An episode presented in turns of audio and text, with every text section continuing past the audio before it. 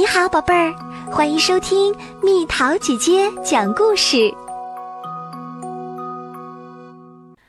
安徒生童话《丑小鸭》在森林中的一个池塘边，鸭妈妈连续好几天一动不动的在孵蛋。孩子怎么还没出来呢？明明到时候了呀！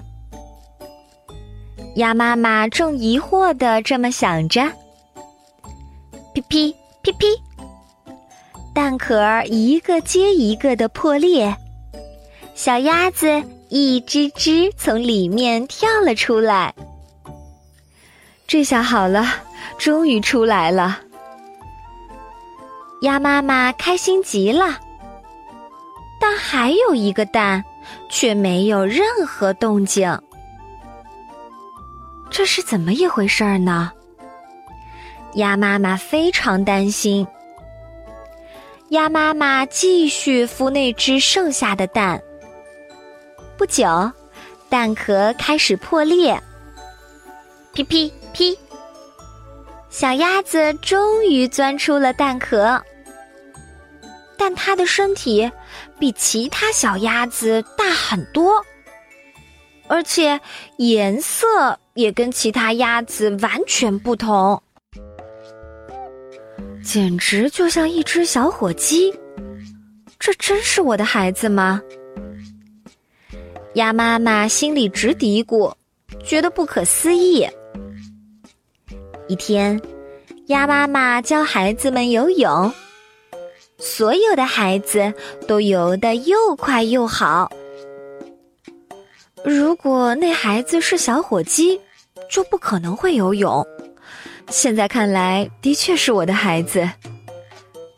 鸭妈妈松了口气，但附近其他的鸭子常常欺负这只体型异常的丑小鸭。喂，说你呢，快滚那边去！像你这么难看的家伙，我们才不想跟你做朋友呢。不仅是其他鸭子，就连哥哥姐姐们也欺负他、排挤他，不愿和他一起玩。要是有你在，连我们也没法和大家一起玩了。你就在那边自个儿玩吧，离我们远点儿。我没做错任何事儿，为什么大家？这只最后出生的小鸭子总是孤零零的一个人，可怜兮兮的。一天，鸭妈妈决定带全家去亲戚家串门儿。去了，你也会受那边孩子的欺负，你就留下看家，别去了吧。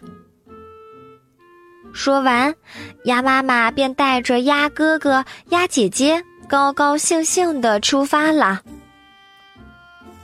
为什么大家都嫌弃我呢？丑小鸭伤心不已。妈妈也一定打心眼里讨厌我。或许我走了更好。丑小鸭一步一步朝森林走去。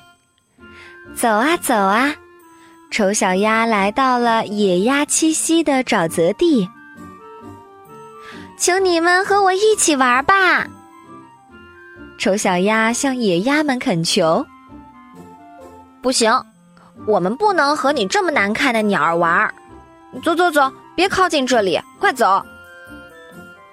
没办法，丑小鸭只好继续朝森林深处走去。丑小鸭每经过一个池塘或沼泽地，就请求鸟儿们和它一起玩儿，但始终没人答应。不行，我们不能和你这么难看的鸟玩。鸟儿们的回答千篇一律。丑小鸭决定与昆虫和花草作伴。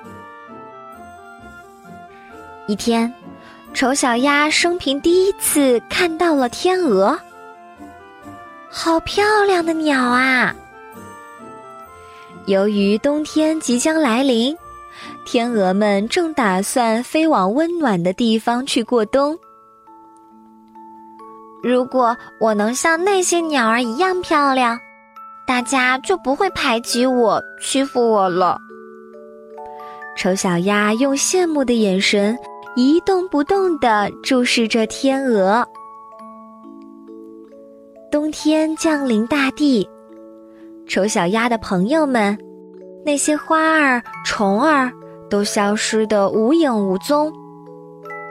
整个冬天，丑小鸭一直因为寒冷而瑟瑟发抖，而且它一直饿着肚子。吃不到任何东西。渐渐的，丑小鸭连走路的力气也没有了。终于，丑小鸭倒在了雪地上，昏迷不醒了。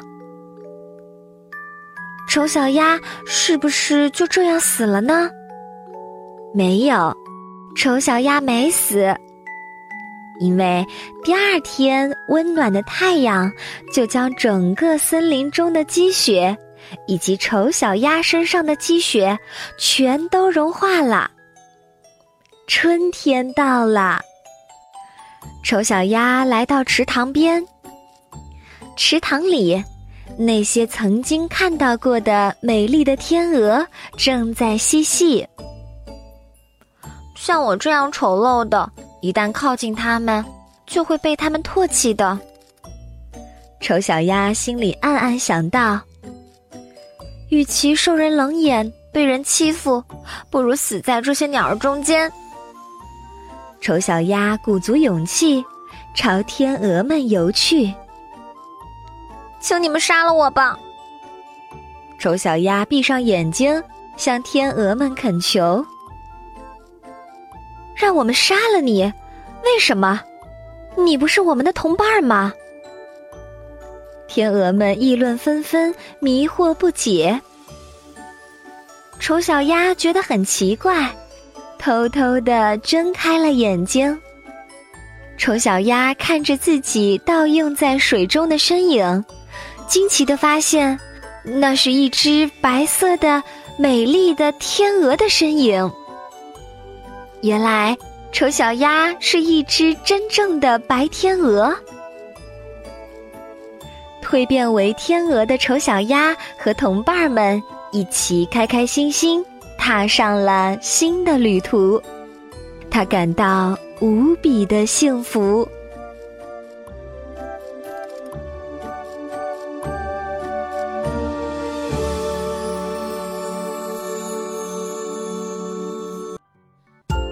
好了，宝贝儿，故事讲完啦。想和蜜桃姐姐做朋友，就在喜马拉雅中给我留言吧。